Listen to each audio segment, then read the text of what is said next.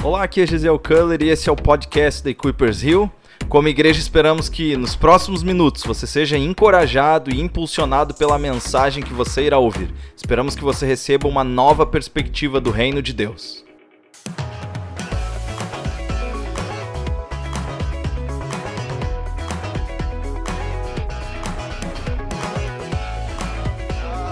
Galera, deixa eu compartilhar com vocês uh, um pouco uh, do contexto dessa mensagem, porque essa mensagem de hoje ela tem uma sequência e particularmente ela vem fluindo uh, do meu coração por uma dor que eu tenho sentido ao olhar para as pessoas.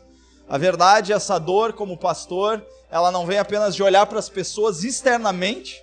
É, talvez se você ainda não tem esse sentimento, é muito importante que você ore para que você tenha esse sentimento de ter a compaixão das pessoas que você cruza na rua, as pessoas com quem você pega o ônibus. Você tem que ter um sentimento de compaixão, que é o que te faz você incendiar para compartilhar o evangelho. Mas mais do que isso, eu sinto essa mesma dor quando eu vejo alguém que já está inserido na igreja, que já tem acesso à verdade, que já teve uma experiência com Deus, uh, em um determinado nível ainda não entender quem ele é em Deus ou quem ela é em Deus. E na verdade, ao longo desses anos de ministério, eu tenho percebido que muitas pessoas, apesar de muito tempo de igreja, elas vivem com o seu potencial sempre reduzido, sempre operando no mínimo, sempre no mínimo do óleo. Se acontecer qualquer imprevisto, acabou tudo.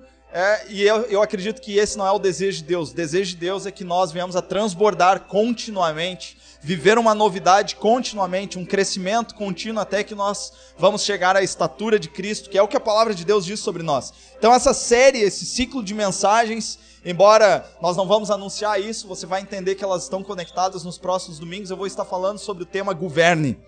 Governe, sobre governo, isso mesmo, sobre o governo que você deve ter sobre a sua vida, sobre os recursos, sobre as circunstâncias, sobre o governo que Deus planejou sobre a sua vida. E, particularmente, nós vamos estar lançando alguns fundamentos nesses próximos domingos, começando hoje. Eu quero lançar alguns fundamentos sobre a sua identidade em Deus. Eu quero lançar alguns fundamentos sobre a plataforma que Deus te deu para que você exercesse governo sobre a terra que é a sua família e como você pode usar isso para a glória de Deus e também os fundamentos de multiplicação. Então, praticamente no domingo de hoje a gente vai falar sobre identidade. Eu quero que vocês acompanhem o filme todo, a trilogia, né? Eu quero que vocês tenham entendimento sobre tudo que nós vamos estar falando. Então, hoje nós vamos falar sobre identidade, no próximo domingo nós vamos falar sobre como que Deus escolheu uma grande família para governar a terra e como que ele desenvolve esse governo através da sua casa, através do seu contexto, é o governo do reino de Deus através da sua família e por último nós vamos falar sobre multiplicação. Então, eu acredito muito que o plano original de Deus, e eu quero já dar o start com isso, o plano original de Deus é basicamente, se você ler Gênesis, nós vamos ler, você pode até já abrir sua Bíblia em Gênesis capítulo 1. O plano original de Deus praticamente se resume a uma família, uma família multiplicando o caráter de Deus sobre a face da terra. Se vocês olharem a essência daquilo que Deus planejou originalmente, é uma, uma família multiplicando o que? Não apenas recursos, não apenas coisas materiais, mas multiplicando o caráter, quem Deus é sobre a face da terra. E eu acredito que se você está nessa cidade durante esse tempo, durante essa vida, é nesse momento que Deus te posicionou aqui nessa cidade, é para que você multiplique o caráter dele durante esse tempo na sua geração. Amém? E, é, e esse é o plano original de Deus. Eu quero que vocês, por gentileza, abram as suas Bíblias, não deixe abrir as suas Bíblias. Eu também te encorajo você pegar o seu celular, colocar no modo avião e uh, também fazer algumas anotações. Uh, se você tem caneta e papel, também é ótimo, porque tem menos distrações. Caneta e papel não tem notificações é, chegando. E nós vamos ler em Gênesis capítulo 1, versículo 26. Eu entendo que se você colocar no seu coração as palavras que o Espírito Santo está derramando sobre você hoje, alguma coisa vai mudar e vai mudar drasticamente na sua vida. Gênesis capítulo 1, versículo 26 diz assim: Então disse Deus: Façamos o homem a nossa imagem conforme a nossa semelhança. Domine ele sobre os peixes do mar, sobre as aves do céu, sobre os grandes animais de toda a terra e sobre todos os pequenos animais que se movem rente ao chão. Criou o homem, criou Deus o homem a sua imagem, a imagem de Deus o criou, homem e mulher os criou. E o versículo 28 diz assim: Deus os abençoou e lhes disse: Sejam férteis e multipliquem-se, encham e subjuguem a terra. Dominem sobre os peixes do mar, sobre as aves do céu e sobre todos os animais que se movem pela terra. E eu quero que vocês agora passem uma, uma página ou duas para frente. Nós vamos estar em Gênesis capítulo 2, no versículo 7, que diz assim: Então o Senhor Deus formou o homem do pó da terra e soprou em suas narinas o fôlego de vida e o homem se tornou alma vivente. Amém? Esse é o nosso contexto, essa é a nossa origem, essa é a nossa essência. Nossa essência, como eu disse, se baseia em uma família, multiplicando o caráter de Deus sobre a terra. Se você ignora a questão família no contexto de Deus, você perdeu a plataforma de governo que Deus te deu. Ao mesmo tempo, você ignora a multiplicação das coisas que estão tanto na sua mão, aquilo que você pode multiplicar para o caráter, multiplicar e estender o caráter de Deus sobre a terra, você também perdeu alguma coisa. Em essência, nós não nascemos para nós mesmos. Essa é a essência de Gênesis 1. Nós não nascemos para nós mesmos. E nós vamos entender isso hoje, nós vamos falar, como eu disse, sobre identidade, e eu vou falar sobre rapidamente sobre três pontos. A primeira deles, se você quiser anotar adiantado, é que você tem um pai. Beleza? Na verdade, a minha identidade, você pode escrever na primeira pessoa. Eu tenho um pai. Esse é o primeiro ponto da mensagem. O segundo ponto da mensagem é: eu já sou em Deus. Eu já sou em Deus. E o terceiro, eu sou a coroa da criação. É praticamente essa essência. E o primeiro ponto é que muitas pessoas estão operando no mínimo hoje. Talvez, aí eu vou abrir um parênteses aqui. É, lembre, essa mensagem é para você. É. Eu sempre digo isso quando eu prego, é, quando eu lembro, eu sempre falo esse negócio que essa mensagem para você, essa mensagem não é para alguém que não está aqui, essa mensagem é especificamente para você, não é para a pessoa que está sentada ao seu lado. Então, quando eu estou falando essas palavras, você tem que pensar em você na primeira pessoa. Eu tenho um pai. E eu quero te lembrar isso. Você tem um pai. E por que, que eu estou te lembrando isso? Porque Gênesis capítulo 1, versículo 26, ou Gênesis 2, 7, essas duas coisas fundamentais conseguiram ser roubadas de nós. De alguma forma.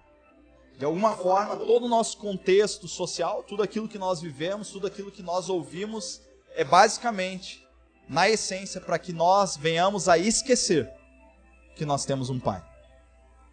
Na verdade, um dos grandes trabalhos do inimigo da tua alma é fazer com que você esqueça que você tem um pai.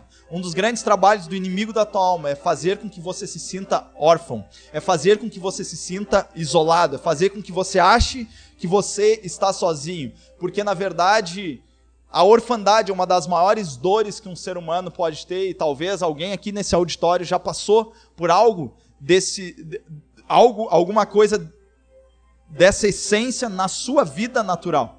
Talvez alguns de vocês não conheceram e tiveram a dor de não conhecer um pai, mas independente da sua história terrena, existe uma verdade espiritual que é mais forte do que a sua história terrena, e eu queria te lembrar que você tem um pai. E você não precisa viver com essas dores. E na verdade, o que, que acontece? Quando você esquece que você tem um pai celestial, você rompeu com a sua origem. Na verdade, tudo que nós estudamos na escola não é isso? tudo que nós estudamos na escola, tudo que nós lemos, todos os artigos, todas as pessoas que se dizem o máximo de inteligentes, é, os que estão no topo da hierarquia acadêmica, intelectual do mundo, eles não estão dizendo uma mesma mensagem de que nós estamos a bilhões e bilhões e bilhões de anos da nossa origem? Não é isso? A, a, a, o foco da mensagem é: você nem sabe onde você começou. E isso, essa orfandade espiritual, aonde em algum momento nós acreditamos que, cara, Deus é. Se Deus existe, Ele é alguém tão distante que eu não consigo mais nem fazer o caminho de volta para Ele. Quando você entra nesse pensamento, talvez aceita essa verdade sobre a sua vida, você tem uma ruptura com a sua origem. E toda orfandade, toda ruptura com a sua origem faz com que você perca o seu senso de destino. Se você não sabe de onde você veio, se você não conecta a sua história com algum lugar, você não sabe onde você pode chegar. Você não sabe como seu pai era, você Eu não estou falando isso no contexto natural agora. Eu quero que você entenda isso no âmbito espiritual. Se você não sabe quem é o seu Pai Celestial, se você não tem essa confiança daquilo que nós acabamos de ler durante esse tempo de louvor, lá no livro de Romanos, correto? No livro de Romanos, aonde nós temos uma confiança, onde nós podemos chegar na presença de Deus e falar: Abba, Pai. Se você não tem esse senso de origem, você automaticamente perdeu o seu senso de destino. E sabe, encontrando pessoas na rua, conversando com pessoas na igreja, eu constantemente percebo isso na vida das pessoas. Essa falta de convicção. Essa vida. E eu vou usar essa palavra não no sentido de ofender ninguém, mas no sentido de que alguma coisa foi roubada de alguém. Essa vida medíocre. Essa vida que não tem fundamento essa vida que não consegue dizer Abba, Pai. Eu tenho um Pai. Vocês estão entendendo? No dia, isso não é algo teórico. À medida que essa mensagem for avançando, você vai perceber que nós não estamos falando de uma teoria, nós estamos falando de uma verdade. O dia em que você tem essa convicção no seu coração, de que independente do que aconteceu na sua história, independente dos problemas que você já enfrentou, independente dos pecados que você já praticou, a mensagem de Cristo é: você pode voltar para casa. Eu posso chegar na presença de Deus e dizer: Abba, Pai. Eu não preciso mais viver como um servo que pensa em comer a comida dos porcos, porque eu sei que eu posso voltar para casa.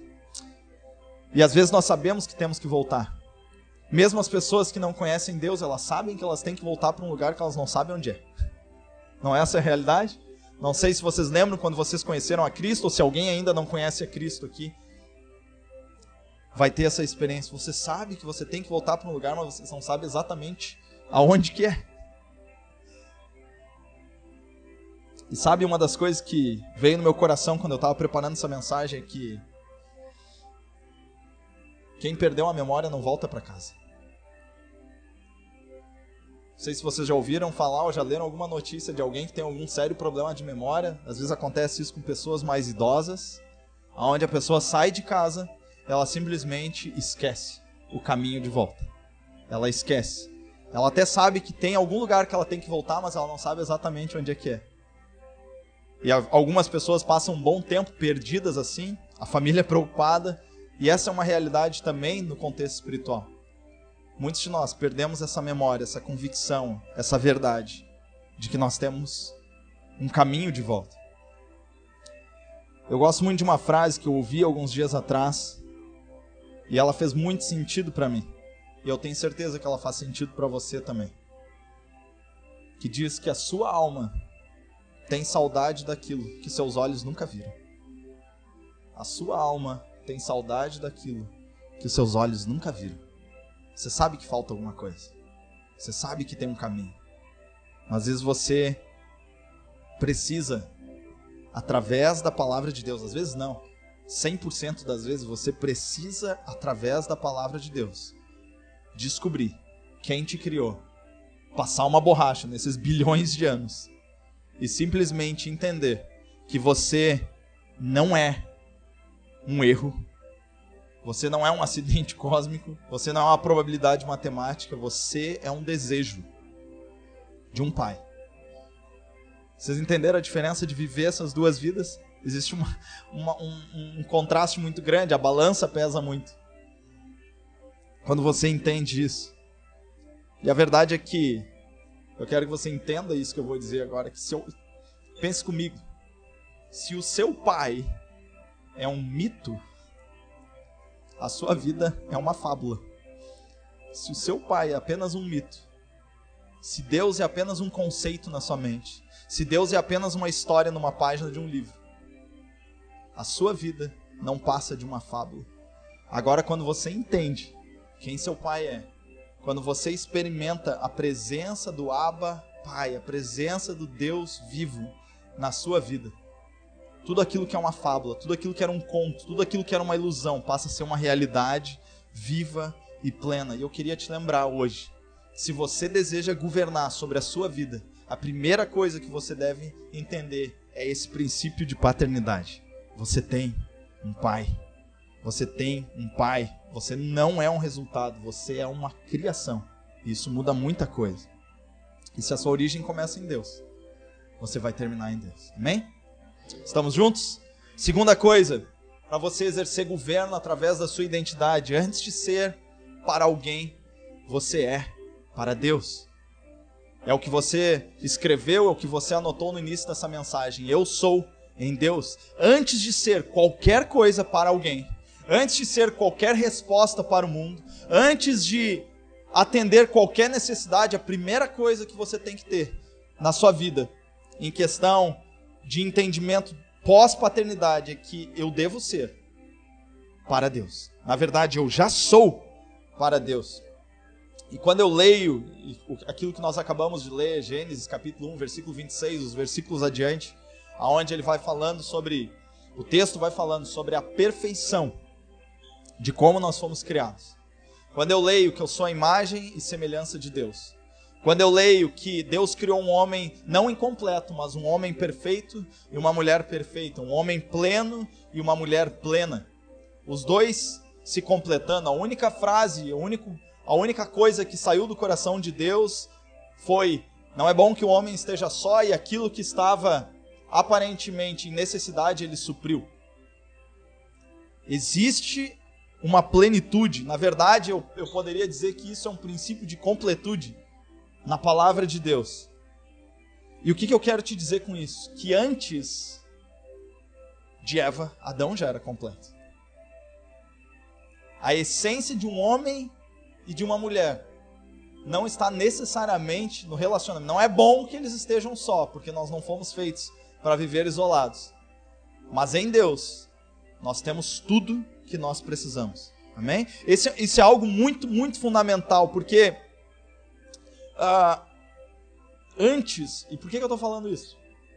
Porque antes de qualquer relacionamento na sua vida, essa aí tu vai ter que te segurar na cadeira agora, para esse ponto aqui antes de qualquer relacionamento na tua vida, você tem que construir alguns fundamentos na sua vida. Se você não experimenta os fundamentos, se você não experimenta essa completude em Deus, se você não experimenta essa plenitude, esse, esse estar completamente conectado em Deus, você não vai ser suficiente para a próxima pessoa. É por isso que Deus cria primeiro um e depois cria o outro. Porque primeiro ele está mostrando, existe uma essência em mim. Primeiro eu. E depois você pode ir para o outro. Depois você pode experimentar alguma coisa. E sabe que a razão de muitas frustrações nas nossas vidas e a, muita, e a, e a desgovernança, se eu poderia dizer assim, a desgovernança daquilo que nós somos na face da terra acontece muitas vezes pela falta de ajustes nas expectativas dentro dos nossos relacionamentos. Eu quero que você entenda isso se você não entende quem você é em Deus, se você não é completo em Deus, se você não é abastecido por Deus, se você não está satisfeito em Deus, você começa a procurar nas outras pessoas aquilo que somente Deus pode te dar.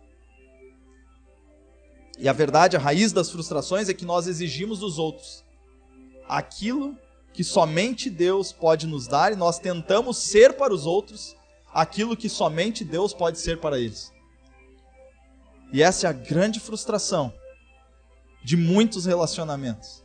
Agora, se você deseja governar sobre a terra, eu vou te dar a chave, vou te dar o, a morta. Passe tempo com Deus. Seja suprido em Deus. Não caminhe para os seus relacionamentos para que você seja abastecido. Não caminhe para os seus relacionamentos para que você seja suprido, mas comece a caminhar para os seus relacionamentos para que você consiga servir. Entenda isso, que a nossa satisfação em Deus é o cumprimento da nossa missão. Qual é a nossa missão? Qual é o mandamento? Qual é o, o, a essência da lei toda que Jesus respondeu? O maior de todos os mandamentos? Vocês vão amar a Deus acima de todas as coisas e ao próximo como a ti mesmo. Essa essência que inicia em Deus é a fonte da nossa satisfação. Sabe que Deus é a nossa satisfação. E o nosso próximo é a nossa missão. O problema é que a gente às vezes inverte isso. E a gente perde o governo da vida porque a gente busca no próximo a nossa satisfação, ao invés de enxergar no próximo a nossa missão. Porque pensa comigo, se eu descobrir que eu tenho um pai, se eu passo tempo com ele, se eu sei o que ele afirma sobre mim, se ele me instrui em tudo que eu preciso, quando eu enxergo meu próximo, eu não enxergo alguém que vai me suprir. Eu enxergo alguém que eu posso servir. Não é isso que Jesus fala? Eu faço as coisas que eu vejo meu Pai fazer. Eu sou tão pleno. Jesus é essa imagem de um homem que governa sobre a face da terra. Um homem natural governando sobre a face da terra, mas mais que isso, como ele é o próprio Deus, ele é o homem que no final de todas as coisas vai governar sobre toda a criação de forma plena. Já está governando no contexto espiritual e essa terra que hoje está imperfeita vai se tornar perfeita no governo pleno dele. E ele está dizendo: Eu faço aquilo que eu vejo meu pai fazer. Eu passo tanto tempo com meu pai que eu não preciso ser suprido por vocês. Eu passo tanto tempo com meu pai que as palavras de vocês não me definem. Eu passo tanto tempo com meu pai que eu posso ser tão vulnerável que ninguém me tira a vida. Eu é que a dou. Vocês estão entendendo a diferença de alguém que passa tempo com Deus? E enquanto nossa missão for a nossa satisfação, nós vamos falhar. Enquanto a nossa missão for aquilo que, é aquilo que nos dá prazer, nós vamos falhar, porque a nossa satisfação está em Deus. Eu queria te lembrar nesse segundo ponto que essa satisfação e plenitude deve ser encontrada em Deus e que sua missão vai ser apenas um produto, um resultado do seu relacionamento com Deus. Não inverta as coisas. Antes de ser para alguém, você deve ser para Deus. Amém? Ou você já é para Deus. Propriamente dita, conjugação perfeita é você já é para Deus. Terceiro e último ponto. Nós acabamos de ler essa verdade, que você é a imagem e semelhança de Deus. Você tem um caráter, você é um ser espiritual, você tem um poder de decidir, você tem um poder de governar, você tem um domínio, você é semelhante e tem a imagem de Deus. Isso significa, por último, isso é muito importante que você não opera apenas nesse mundo, mas você opera em uma realidade espiritual. O homem pleno, Adão, antes do pecado, é um homem que conhece a voz de Deus. É um homem que experimenta a presença de Deus. É um homem que caminha com Deus e Deus caminha com ele. Jesus, um ser e um homem perfeito, a manifestação plena de Deus sobre a carne humana. Aqui no ministério terreno dele, o que, que ele é? Ele é um homem natural mas que é profundamente ou completamente conectado com o contexto espiritual. E esse é o desejo de Deus para as nossas vidas como igreja. Nós perdemos, eu, eu, eu me arriscaria a dizer, quando eu converso com muitas pessoas, quase que completamente, esse senso desse governo através dessas duas realidades sobre a face da terra. A maior parte das pessoas hoje não consegue se desgrudar do chão. A maior parte das pessoas não consegue tirar a cabeça do buraco na areia, vivendo uma vida né, de avestruz. Ele não entendeu que ele é a imagem semelhança de Deus. E a maior parte da nossa crise é que nós só enxergamos o natural, constantemente, e ignoramos completamente o sobrenatural ou o espiritual. Sabe que essa frase é forte, mas essa frase é para nós para nos acordar. Deus nos criou como filhos. Abba, Pai, a essência dele, nós somos filhos dele, nós somos restaurados em Cristo. Mas sabe o que me deixa triste, o que tem me incomodado? Eu tenho conversado com a Esther nas últimas semanas, é que infelizmente existem filhos vivendo que nem bicho. Filhos vivendo que nem servo.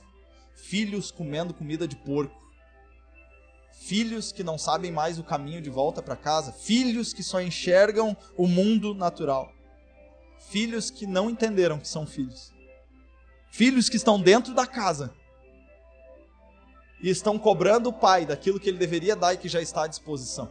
Vocês estão entendendo? Existem filhos comendo apenas o pão do cesto, ao invés de experimentar o pão da vida. e a nossa realidade espiritual é completamente ignorada, eu queria te lembrar que você tem governo sobre a tua carne.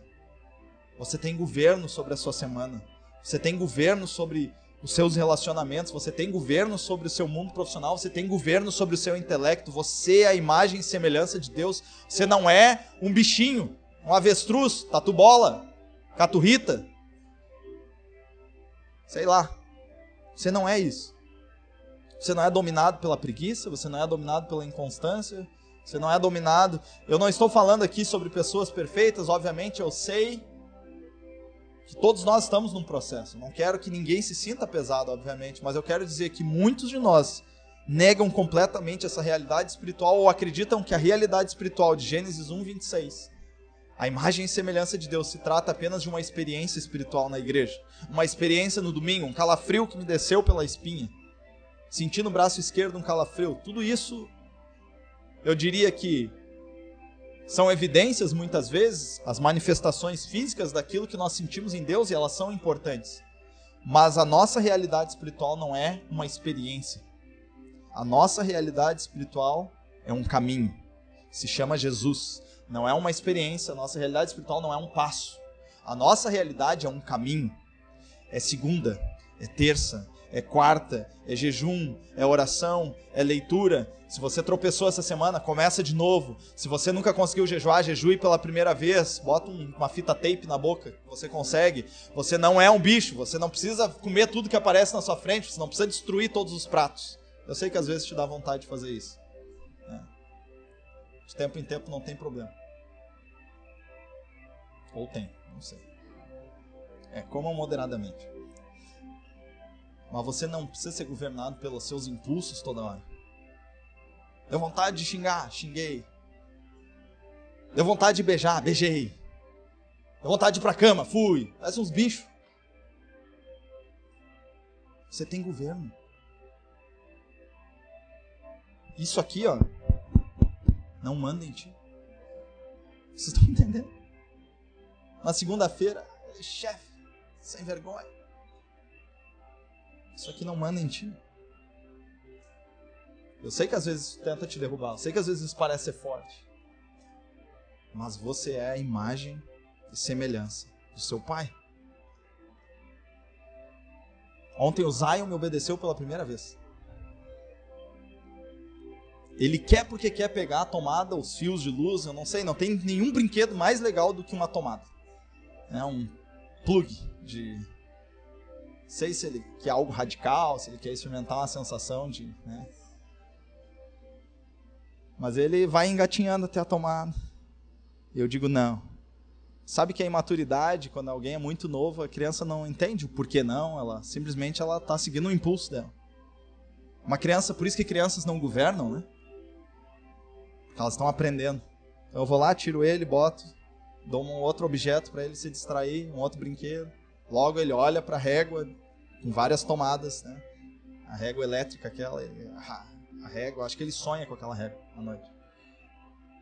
E ele vai lá, e ontem ele foi caminhando, caminhando não, né? Engatinhando, ainda não aconteceu o um milagre, mas ele ele foi engatinhando até a régua e ele me olhou uma vez, eu disse: "Não, Zion". Ele deu mais uma engateada, olhou a segunda vez eu disse: "Não, ele não pode". Foi mais um pouquinho para frente, para perto da régua, olhou a terceira vez, não. Mas na terceira vez, ele mudou a rota dele.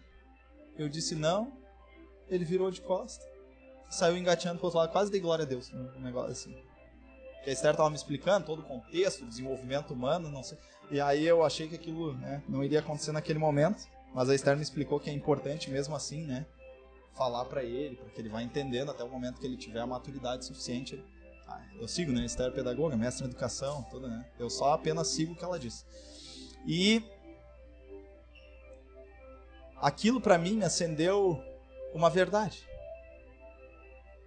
De quando nós não passamos a viver mais pelos nossos impulsos. E à medida em que nós vamos crescendo, não é essa a maturidade humana? À medida em que nós vamos crescendo, nós não falamos mais tudo que vem na nossa cabeça. Nós não agimos mais por impulso. Porque nós, quando vamos crescendo, mesmo caídos, nós vamos trazendo algumas verdades espirituais sobre as nossas vidas, daquilo que reflete a nossa origem. Não sei se alguém aqui que é pai ou mãe já passou uma vergonha muito grande com criança que fala aquilo que tem na mente dela. Né? Chega na casa, chega as visitas, aí a criança fala uma coisa que não deveria. É, fala. Por quê? Porque a criança não tem governo sobre o que ela pensa. Mas você, preste atenção nisso. Você tem que alcançar a estatura de Cristo. Você tem que crescer em Cristo. Você não é uma criança. Você não vai falar tudo que vem na sua mente. É essa porcaria. Governo. Ah, não quero, hoje está chovendo, está nublado, quero ficar deitado. Alguns acham que a luta contra a carne é, é só num contexto muito pecaminoso. Não. Peraí. Eu governo sobre esse dia. Quem decide como as coisas vão aqui é eu. Porque eu tenho um pai. Porque eu sou nele. Isso muda muita coisa. Cara. E eu queria te lembrar antes de nós orarmos que essa imagem e semelhança, presta atenção nisso. Não é uma teoria. É sobre um novo nascimento. Essa imagem e semelhança não é algo teórico. Ah, é, eu li realmente, olhei o original no grego, né, no hebraico, é, vi vários versículos do Velho e do Novo Testamento. Agora, não. O novo nascimento é algo sobrenatural. É algo que você tem que experimentar em Deus, é algo que você tem que acessar através da fé. Você não necessariamente precisa entender todas as coisas, mas primeiro você recebe uma verdade no seu espírito, depois você passa a viver ela. Nós estávamos tendo curso de fundamentos da fé, eu estava explicando um pouco sobre isso, que existem coisas em Deus que são tão incompreensíveis para nossa mente, que Deus não é do tamanho da nossa mente, que se ele fosse do tamanho da nossa mente ele não seria Deus, e nem digno da nossa adoração. Deus é tão elevado que seria praticamente numa ilustração para falar de algumas verdades espirituais, como explicar para um peixe o que, que é fogo. É laranja, é quente, é, fica fazendo uns movimentos para lá e para cá, o peixe vai olhar assim, não conheço, não sei, não entendo. Essa é a nossa realidade natural quando nós estamos falando das coisas espirituais. É necessário uma experiência. É necessário ir para um novo nível. É necessário sair da onde você está. É necessário você crer. É isso que Hebreus 11 está dizendo. Que pela fé, um grupo de pessoas alcançou coisas inimagináveis. Porque eles compreenderam a verdade daquilo que Deus estava mostrando para ele, e para eles. E a sua natureza em Deus só é conquistada pela fé. Eu queria que vocês colocassem de pé. E lembrar isso para você. Que hoje, nessa manhã, é o tempo de você acessar a fonte certa, é o tempo de você comer o pão da vida, é o tempo de você começar a operar através da fé. Mas, se você quiser continuar pensando nas coisas mais banais da vida, e se você quiser viver sobre o governo dessa vida, se você quiser viver sobre os impulsos que vão vir no teu coração, sejam eles de qualquer natureza. Desde o descontrole daquilo que você come, ao descontrole na área sexual, ou aquilo que você pensa, aquilo que você fala. Se você quer viver debaixo dessa esfera, eu também te apresento uma dica. Você não precisa nem fazer força. Essa terra vai te puxar. A sua natureza caída vai te puxar. Você não precisa fazer força para ter uma vida medíocre para ter uma vida lá embaixo. É só você cantar aquela música, deixa a vida me levar, vida leva eu e vai indo.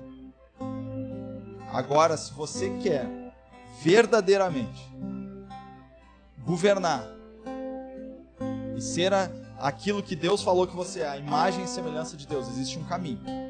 Você pode dar o primeiro passo hoje.